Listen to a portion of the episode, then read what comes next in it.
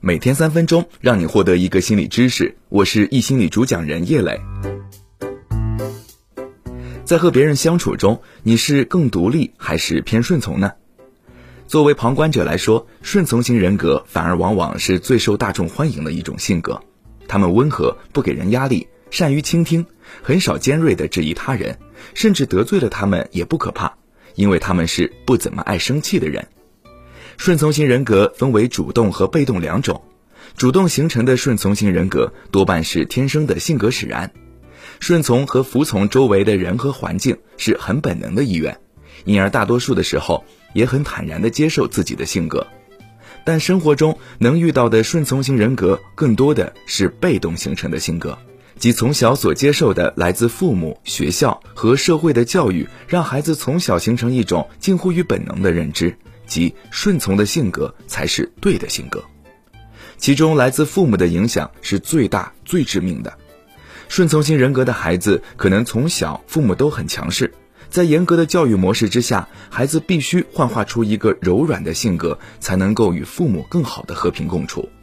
而另一种可能性则是父母本身就是生活中的老好人。秉承吃亏是福的处事原则，孩子从小在潜移默化中自然被影响成善于顺从的乖孩子。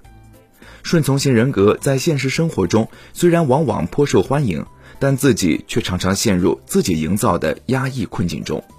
那些形容他们的一系列好的形容词，有时却成了外界赋予他们的道德标签，成了一种变相的束缚。顺从型的人往往渴望依附于强人。喜欢和独立型人格的人群成为朋友，或是发展成恋人，这样能使他们从独立的人身上获得能量，同时间接享受权利。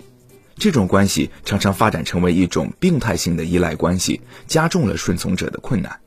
简单来说，顺从型的性格就是我们所说的“收”的性格，比较紧绷，放不开；反之，则是“放”的性格，他们常会受够了自己的收，想要放开了火。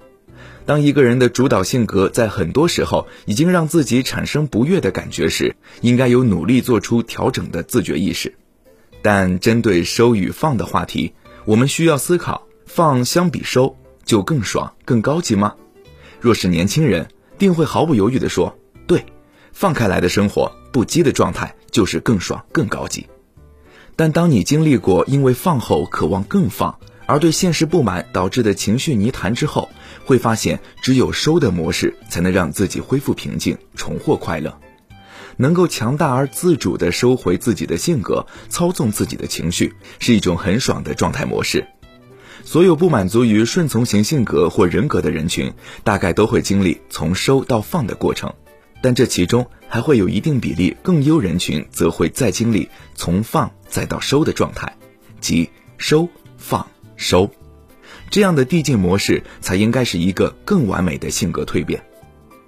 好了，那今天的分享就到这里，恭喜你又完成了一次三分钟碎片时间的学习。这里是易心理三分钟心理学，本期的内容来自易心理专栏作者西树草原，我是叶磊，我们明天再见。